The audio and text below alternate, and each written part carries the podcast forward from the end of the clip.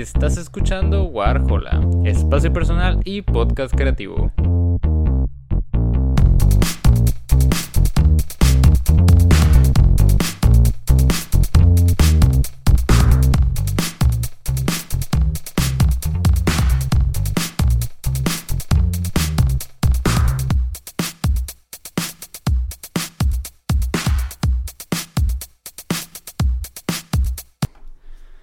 Muy buenos a todos, bienvenidos a un nuevo episodio de Warhola. Eh, primero que nada, y antes de empezar, decir que este capítulo ya lo tenía grabado. Eh, ya estaba por editarlo y me di cuenta de que pues mi departamento tiene demasiado eco y se escuchaba un tanto feo. Entonces, es la primera vez que me pasa que, tengo que recurrir a volver a grabar un, episodio, pero pues siendo que era lo, lo mejor y que tenía que hacerse, ¿no? Y pues en esta ocasión tenemos un capítulo bastante especial, puesto que no es ni una reseña ni nada por el estilo, sino que vamos a hablar en específico sobre la trayectoria, sobre eh, el acontecimiento, un acontecimiento que tuvimos hace poquito, que Brockhampton, este, esta boy band, este colectivo de rap, hace ya algunas semanas, hace algunos meses, anunció que después de sus presentaciones en Coachella, el proyecto conocido como Brockhampton, pues entraría en una especie de descanso indefinido, de no tanto de separación, pero todos sabemos que este tipo de hiatus, de descansos indefinidos, pueden terminar muy a lo boy band, muy a lo One Direction. Entonces, pues digamos que es entre que una separación y que no. O sea, igualmente tenemos los eh, proyectos solistas de muchos de los integrantes de Brockhampton, pero pues eh, me pareció que era el momento adecuado para abordar un poquito eh, lo que fue el colectivo, lo que ha sido el colectivo, por qué ha sido tan importante, cómo empezó, algunos factores que pudieron haber llevado al momento en el que estamos ahorita, este, este lapsus de separación. algunas recomendaciones en caso de que quizás no conozcan tanto a la banda y quisieran entrarle un poquito. Y finalmente, pues cerrar con una, con una breve conclusión. Y pues también mencionar que es muy chistoso como tuvimos prácticamente eh, la vida y la muerte de Brockhampton eh, en un lapsus en el que Frank Ocean no, no ha sacado nada. O sea, eh, pues tomando un poquito de, de, historia.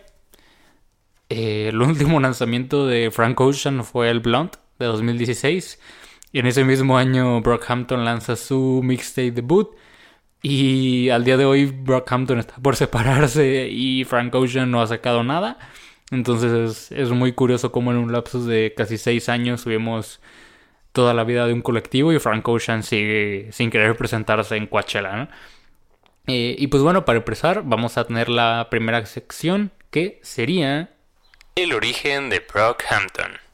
Y como ya lo mencioné hace poquito, eh, Brockhampton comienza en un foro de Reddit, de hecho. Eh, Kevin Abstract, que es algo así como el frontman, como eh, una parte de, digamos que el, referente más claro de, la banda, como el frontman, se podría decir, el, líder, puso en algún momento de su vida un post en, en, un foro de Reddit dedicado a Kanye, a Kanye West, que se llamaba Kanji Tuda si no me equivoco. Y este, pues puso así un post como de que, oigan, no, pues quiero, quiero empezar una banda.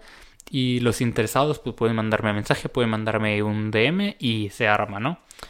Eh, esta publicación mutó eh, a lo que hoy conocemos como la alineación de Brockhampton, una alineación que compone alrededor de 13 artistas entre raperos, productores, diseñadores, eh, directores realmente hay un poquito de todo, ¿no? En Brockhampton. Eh, y pues sí, buena parte de los de los integrantes que actualmente forman parte de la banda, pues fueron este, reunidos a partir de ese post, ¿no? En, el Reddit, en el foro de Reddit de, de Kanji. Y posterior a ello, en 2016 eh, sacan su mixtape debut, que si bien eh, actualmente no representa gran cosa. No, salió realmente un hit enorme de ese mixtape. Eh, pues sí representó, yo creo que el primer paso para, darnos cuenta un poquito de la dinámica, que sería buena parte de la que se mantendría en el colectivo. esta dinámica entre diseñadores, entre el arte, entre los videos musicales, entre el juego de voces en las canciones, muy parecido a lo que hace, por ejemplo, eh, otro, otro tipo de boy band, aquí y aquí hay, de Monterrey, este tipo de juego de voces, de intercalar eh, quién entra después de y así. Este, todo esto lo vimos en el All American Trash, su mixtape debut de 2016, que como digo, la verdad no es mala, creo que en realidad es un trabajo bastante sencillo, pero que presenta pues buena parte de lo que sería ya el trabajo más formal de la banda, más de, de ellos como tal. Y, y creo que en realidad es eh, pues un trabajo bastante regular, creo que ni siquiera sobrepasa la media hora, es un, es un mixtape bastante cortito, pero como digo, como introducción creo que funcionaba bastante bien. Y posterior a 2016 tuvimos lo que fue yo creo que el proyecto más ambicioso en la historia de Brockhampton en general, que fue la trilogía del Saturation, formada por Saturation 1, 2 y 3, lanzados este, los tres discos en 2017, eh, que si tomamos un poquito en, retrospectiva, yo creo que al que menos cariño le tengo de alguna manera es al Saturation 1. Eh, Brockhampton, al menos para mí, siempre ha tenido esta consistencia de hacer tracks muy buenos, pero no hacer álbumes completos tan buenos. Como que era algo que siempre les, les fallaba un poquito, que hacían temas por separado que funcionaban muy bien, pero al momento de hacer como una obra completa y redonda, eh, sí fallaba como un poquito. Que ahorita analizando los álbumes que han lanzado, eh, creo que se empieza a arreglar un poquito. Roadrunner, su último álbum de, de 2021, creo que arreglaba un poquito ese problema. Pero igual repasando. Eh, Saturation One sale y pues aquí ya tenemos yo creo que buena parte de lo que ya sería la, la carrera consolidada de Brockhampton. Eh, un mixtape que si bien yo creo que es el que de los tres de la trilogía es el que más tambalea eh, si es medio inconsistente en algunos puntos, pues sí presenta también unos temazos, por ejemplo Face y, Gold, que, que, me parecen para mí lo mejor de este disco, que, que sí, es, es un poco inconsistente para mí porque, por ejemplo, Brockhampton siempre ha tenido esta idea como de no mantener un mismo estilo durante una canción, o sea, Muchas de sus canciones tienden a cambiar de ritmo a mitad o al final de la canción, como que no son canciones estables, hay muy muy pocas canciones así. Y, y este álbum, no sé, como que nunca me terminó de llenar, pero creo que eso es más cosa personalmente mía. Eh, sí he visto algunas cosas, algunos este, comentarios de fans aférrimos de la banda. Acérrimos, aférrimos. Ahí, de verdad no me acuerdo cómo era, pero... Eh, lo, checaré luego, probablemente ya me haya equivocado. Pero, pero sí, eh, creo que es más, más cosa mía de, no tenerle tanto cariño al, Saturation One. Pero, pero sí, la verdad no, no, considero que sea un, un, álbum malo para nada. Posterior a ello tenemos la que para mí es la obra maestra del colectivo, el Saturation 2 este, si bien presenta un poquito los mismos problemas, creo que toda la trilogía en general los tiene, este, este sonido como de inconsistencia, de que tiene temazos entre, entre canciones, pero no hay como una consistencia, o sea, no son tal cual obras que, que yo siento que se puedan escuchar de inicio a fin. La verdad tenemos temazos, o sea, yo creo que buena parte de los mejores tracks que hizo la banda en toda, toda su historia se encuentra en este disco eh, Gummy, Queer, incluso Tokyo. Eh, bueno, ya dije Gummy, pero, pero sí, realmente buena parte de, la, de las mejores canciones de la banda se encuentran en este disco. Y yo creo que lo que resalta este disco por sobre toda la trilogía es la versatilidad que tiene, que agrega como tiene este temáticas muy interesantes, tiene una unos juegos de voces bastante interesantes. Hay canciones que son agresivas, increíblemente disfrutables. Y, y sí, creo que tiene una amalgama de canciones bastante diversa. Que, que está, está chido analizarla, está chido escucharlo por completo. Y pues cada quien yo creo que logra rescatar qué canciones le gustan por sobre otras. Pero, pero a mí la verdad me parece muy bueno. Creo que es el que más me gusta de, de la trilogía. Y yo creo que para entrarle al colectivo es el que recomendaría el Saturation 2. Y posterior a ello tuvimos el final de la trilogía, el Saturation 3, que también tuvo este tipo de, mm, digamos que de juego de marketing, porque este disco se vendió como el último disco de Brockhampton en su momento, que como todos habremos sabido, pues esto no sucedió, no fue para nada el último disco de la banda, pero pues así se vendió originalmente, ¿no? Eh, Saturation 3 yo creo que también es un disco bastante bueno, tiene bastantes temazos, aborda todavía más temáticas que Saturation 1 y 2 y es yo creo que un poquito más personal ya, o sea, sorprendentemente en este disco la banda aborda temáticas más de o sea, sí son muy comunes el hecho de que de cómo la fama no es igual cuando ya la tienes a cómo la percibes cuando la estás buscando, ¿no? Que creo que es una temática que muchos artistas llegan a tratar en su carrera. Lo tuvimos ahorita con, con Zetangana, Mac Miller, yo creo que ha sido uno de, de, los referentes más grandes con respecto a esta perspectiva de busque tanto la fama y cuando la tengo es nada con lo que esperaba.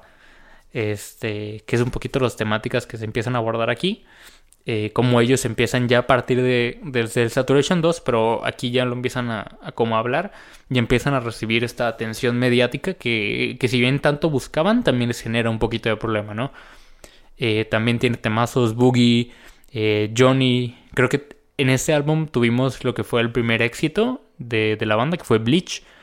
Y, pues sí, también es un, es un álbum bastante, bastante diverso, bastante versátil.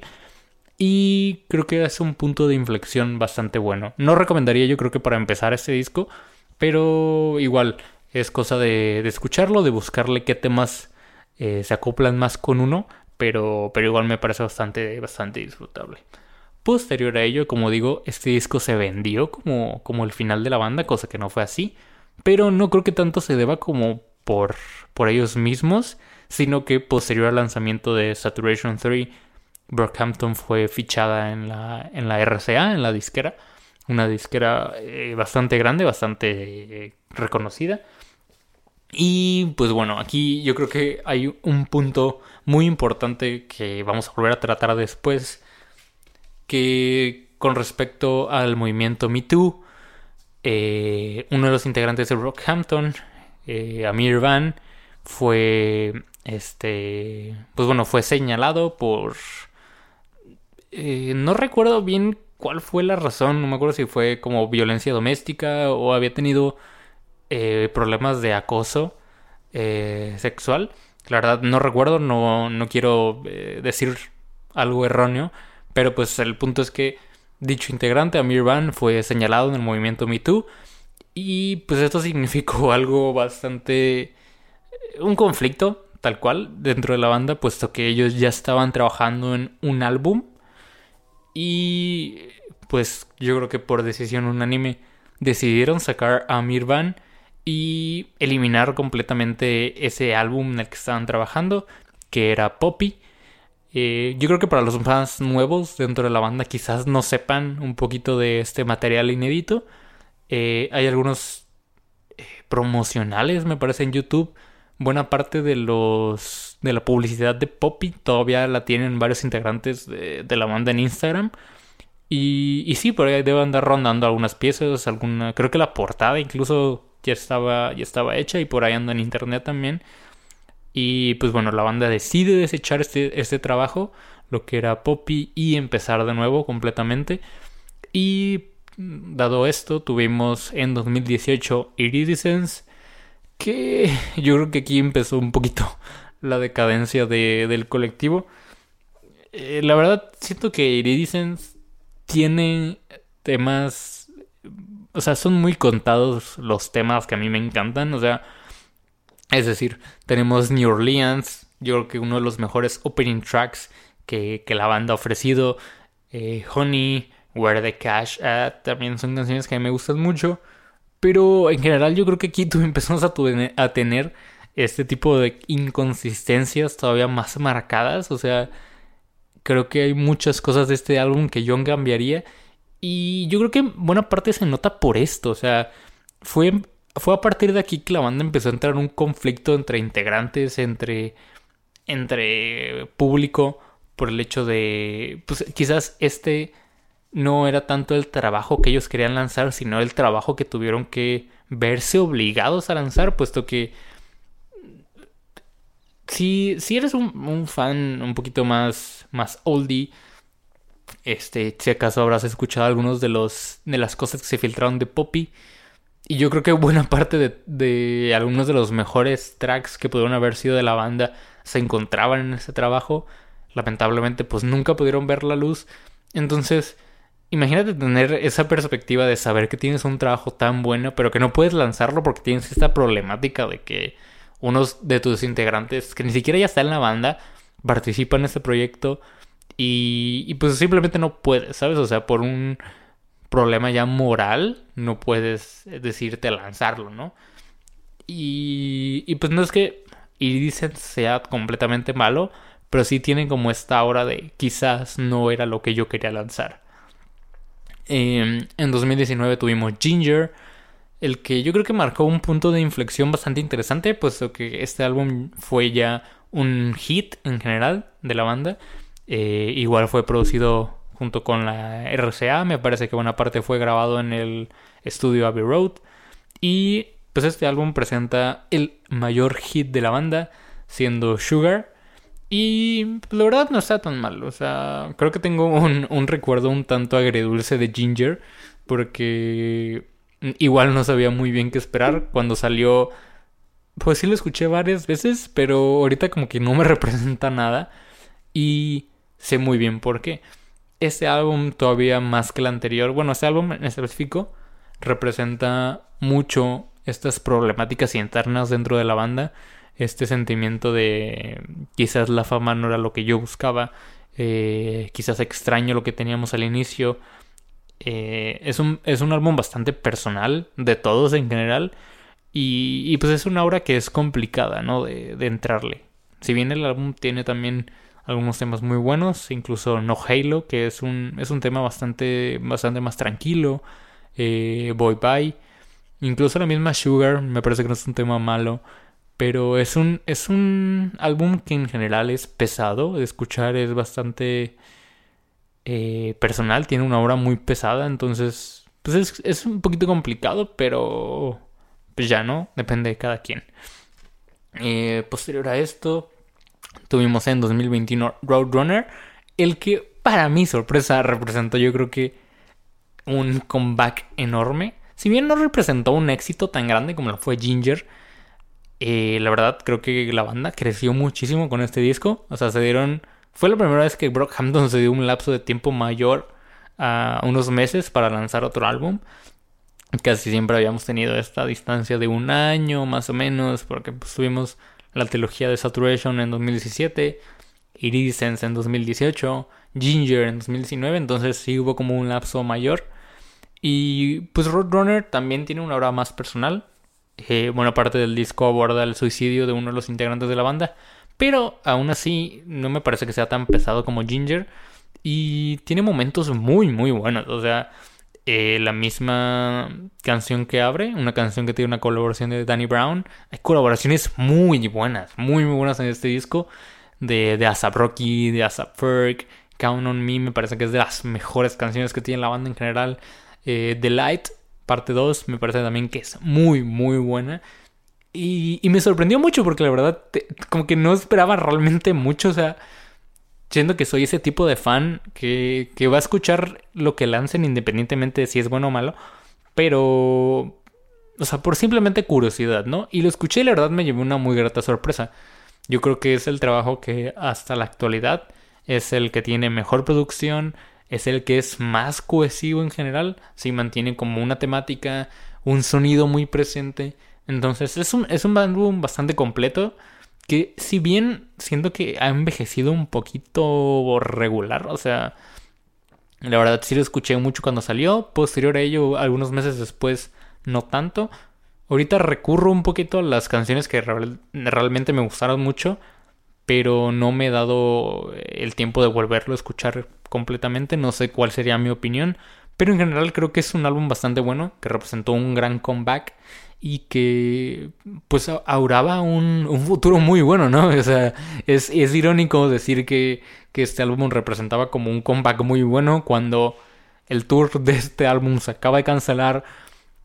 Este, cuando grabé el, primer episodio, o sea, la versión original de este episodio, eh, Brockhampton canceló su tour completo por Estados Unidos. Habían dejado nada más dos fechas en Londres, fechas que ya pasaron, que ya se tocaron. Y, pues sí, realmente se está vendiendo este álbum, bueno, este álbum, este tour como ya de verdad lo último de la banda. Y pues es, es irónico, realmente Roadrunner creo que representaba muy bien esta, este lado de, de la banda de, ok, seguimos siendo buenos como lo éramos y, y podemos ofrecer todavía algo interesante, ¿no? Y pues es, es triste llegar a este momento, ¿no? Pero eh, bueno, pasemos a la siguiente sección que sería su importancia. Ok, si bien eh, yo creo que en cuanto musicalmente hablando, quizás la banda no ha sido lo más revolucionario del mundo. Eh, nunca fueron como quizás muy innovadores en ese sentido. Yo creo que lo más importante y la razón por la que Brockhampton ha sido como tan relacionable con la gente y con el público joven, entre los que me incluyo, es que ellos siempre tuvieron como esta idea muy do it yourself, en el que era era como muy relacionable porque ellos eran fans, ¿sabes? Era mantenían esa idea de nosotros somos los fans que por gusto empezamos a hacer música y ve hasta dónde podemos llevar nuestro sueño, ¿no? Mantenían mucho esta idea de tú puedes lograrlo, si nosotros pudimos, tú también puedes. Este, no se necesita el mejor equipo, no se necesita eh, tener, no sé, el mejor productor, sino simplemente tener las ganas de hacerlo, tener la pasión por hacer las cosas, que creo que es una idea bastante importante de promover. Y la banda siempre tuvo esta, esta referencia, ¿no? De no tenemos a grandes mentes detrás, sino que somos gente relativamente normal que hace pues lo que puede con lo que tiene y, ve lo que puede salir con lo que tenemos, ¿no? O sea, siempre han vendido mucho esta idea que creo que es algo muy importante. Y en el sentido de sus letras, creo que siempre han sido y fueron muy valientes de abordar temas muy importantes. Eh, Champion es, un, un, rapero que recurrentemente habla de problemáticas sociales, habla de problemáticas como, como el, el abuso, del, la violencia de, una manera bastante personal y muy reflexiva. Este, Kevin Abstract eh, habla mucho sobre estas problemáticas, este, siendo, siendo una persona negra en Estados Unidos, siendo una persona negra y homosexual en Estados Unidos. Entonces, creo que eh, Brockhampton, aparte de, esta, de esta vibra muy do it yourself, también mantuvieron mucho esta, esta idea de, de, contar historias que, que, son reales, de contar perspectivas que quizás rara vez se tratan en el rap. Y, porque también es, es, raro, ¿no? Eh, generalmente rap, eh, si bien eh, tiene letras muy buenas en general, eh, muchas veces caemos mucho en el, en el sentido de las joyas, de las mujeres, de los vicios, de, de tirarle mierda a otros raperos.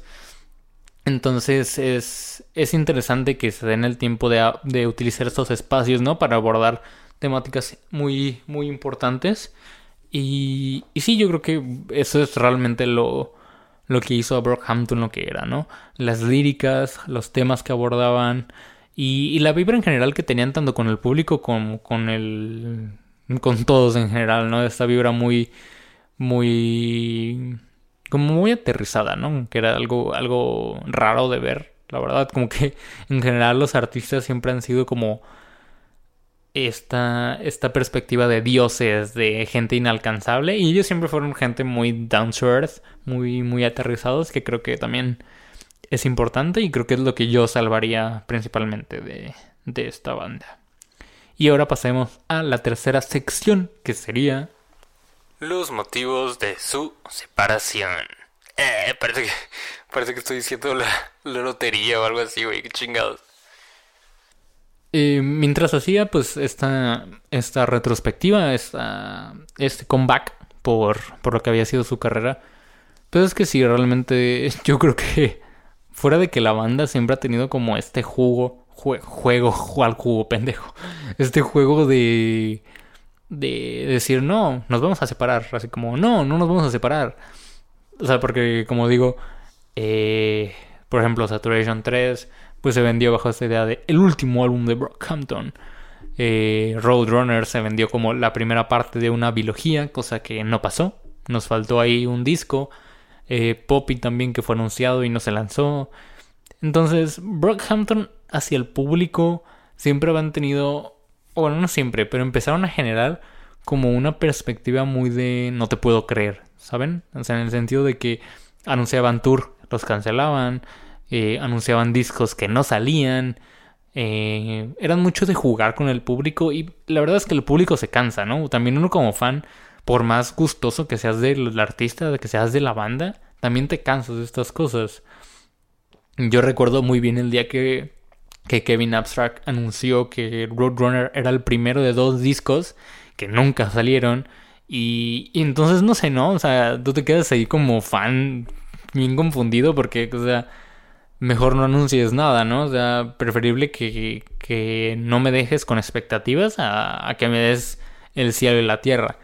Entonces, también el público se cansa y, y es algo que yo leí en algún punto en Reddit, que el público ya, ya estaba como tan acostumbrado a que Hampton cancelara tours que pues era mejor no arriesgarse a comprarlo, ¿no? O sea, ¿para qué comprar un boleto si al rato me cancelan el tour? Cosa que finalmente pasó.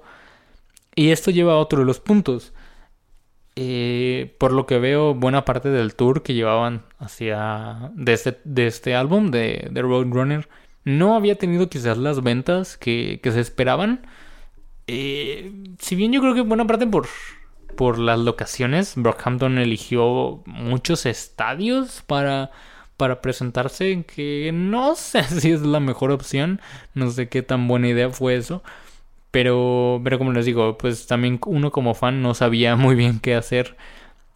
Y, en general este tour había tenido como vendas muy regulares, cosa que puede haber sido también un factor que llevara ya a la como a la muerte definitiva. Pero si tuviera que elegir un factor, yo creo que el, el, más destacado y el que ha estado más presente desde 2018 ha sido pues la salida de Amir Van eh, lo mencioné y es un poquito mentira el hecho de que fue una decisión unánime. Eh, con el paso del tiempo, varios de los integrantes de Rockhampton se han levantado a decir que quizás no estaban de acuerdo con el con sacar a Mir de la banda. Eh, el mismo Kevin Abstract ha mencionado en algunas ocasiones que, que gustaría de sacar Poppy, que sería algo que le gustaría hacer. Entonces, como que muchos de los integrantes tuvieron este conflicto con, con sacarlo, ¿no? Con, con qué hacer con, con ese lado de la banda. Y yo creo que hasta el momento ha sido una problemática que nunca ha dejado, que nunca ha dejado de tener Brockhampton. Como que no, no, no se decidieron muy bien ahí. Y, y, no sé, han sido, ha sido como una piedra que nunca han dejado de cargar. Si bien, este, pues bueno, los, los mejores discos, los que fueron los primeros tres Saturation, fueron con Avir Van posterior a su salida tuvimos yo creo que dos grandes tropiezos, Ginger y e Iridescence. Entonces, pues no sé, pudieron haber muchas cosas, pero la verdad es que sí se veía un poquito venir, ¿no? O sea, primero pues esta poca seriedad de la banda con respecto a anuncios, con respecto a tours, eh, la poca venta de boletos y todavía este conflicto interno de la banda, pues son cosas que a la larga también, también pesan y que, y que rompen ¿no? una, una relación por más, por más buena que sea y por más este, años que lleven juntos. Eh, y pues sí, pasamos a la siguiente sección que sería... Recomendaciones. Eh, como recomendaciones yo creo que lo mejor eh, sería recomendar una rola, dos rolas por cada disco. Para que pues, también uno como, como fan, como escucha, tenga una versatilidad, ¿no? Para, para saber qué escuchar. Eh, de atrás hacia adelante, de adelante hacia atrás. Del Saturation One, yo les recomiendo lo que es Face y Gold. Si bien las mencioné, yo creo que la verdad Son canciones muy buenas y un tanto distintas de lo que ha hecho Brockhampton en general. Face siendo una canción bastante romántica, bastante RB. Eh, muy, muy interesante. Que creo que nunca volvieron a hacer algo similar a ella. Y, pues es una bonita joya, ¿no? Del Saturation 2. Eh, pues tenemos mi canción favorita de la banda, Queer. Y yo creo que igual y Tokyo o, o Gomi. La verdad, creo que todo ese disco en general, la verdad, lo recomendaría todo el Saturation 2. Eh, del Saturation 3, Boogie, Bleach y Sister Nation me parecen grandes canciones. Del Iridescence, la verdad yo creo que New Orleans, o sea, me parece que de verdad es de los mejores opening tracks que, que ha ofrecido la boy band. Y pues no sé, quizás Honey. Honey también me gusta mucho. Eh, del Ginger, yo creo que no, Halo y Boy Bye. Y del Roadrunner, sin duda alguna, Count on Me, Bankroll y Chain On, la verdad, canciones muy buenas. Bankroll teniendo esa colaboración con Perk y Asabraki. Y pues sí, yo creo que de todos los álbumes, sin contar All American Trash, serían, serían mis recomendaciones. Y finalmente llegamos a la última sección, que sería la conclusión. pues ya viendo repasado un poquito la historia y la muerte y cómo Brockhampton pudo crecer, llegar a su peak y caer mientras Frank Ocean no ha sacado nada. Eh, pues sí, es, es, la verdad es un tanto triste saber que, que personas tan apasionadas eh, con lo que les gustaba hacer, pues tuvieron que llegar a este punto, ¿no? De, de quiebre. Porque pues era algo que se veía quizás en las entrevistas, ¿no? Que, que había una comunicación muy buena, que los chicos se divertían mucho haciendo, haciendo los conciertos, haciendo lo que les gustaba hacer. Y, pues es triste saber que incluso la misma industria lo, te puede llevar a, a, tomar este tipo de decisiones, ¿no? De, de, querer cerrar, de querer, este, pues dejar, ¿no? De hacer lo que, lo que te gusta. Y si bien yo creo que va a ser este, lo más, lo más sensato sería que, que cada uno tomara como un camino por separado. O sea, Kevin Abstract pues tiene su, su carrera en solitario. También tiene un álbum bastante bueno. Entonces, pues si bien no vamos a tener a Brockhampton quizás juntos, eh, pues tendremos ahí eh, a Brockhampton por separado. Y, y pues no sé, la verdad no sé qué tan, qué tan separación termine siendo esto. Pero pues bueno, yo creo que sería pues bueno saber que, que fue bueno mientras duró, que quizás Brockhampton pudo haber llegado a ser más grande, sin duda alguna, que algunos tropiezos, algunas situaciones impidieron esto. Pero, pero bueno, o sea, no queda nada más que aprovechar lo que ya tenemos, de aprovechar los últimos momentos que quedan. Ahí veremos eh, cuando suceda eh, el fin de Coachella, a ver qué, que decide la banda si finalmente se, se separan oficialmente o, o este descanso indefinido nos lo apliquen como, como One Direction, que cada quien se va por su lado. Y pues bueno, será, será cosa de ver y, ver qué pasa, ¿no? Eh, pues nada, la verdad sí fue bueno mientras duró y, y pues ni modo a escuchar el Saturation 2 en repeat hasta que la banda se digne en dar un anuncio. Eh, pues bueno, eso sería todo por el capítulo de hoy. Muchísimas gracias por llegar hasta acá. Eh, si ya conocían esta historia de Rockhampton, si la banda ya les gustaba, si no los conocen, pues ahí me lo cuentan en los comentarios. Eh, gracias por escuchar hasta acá y nos vemos en el siguiente episodio de Warhola. Bye bye, buenas noches y ya, no sé. Gracias por escuchar este episodio de Warhola. No olvides seguirnos en Instagram como WarholaMX y si el proyecto es de tu agrado y quisieras apoyarlo, también contamos con Patreon. Una vez más, gracias por escuchar y nos vemos en el siguiente episodio. Bye.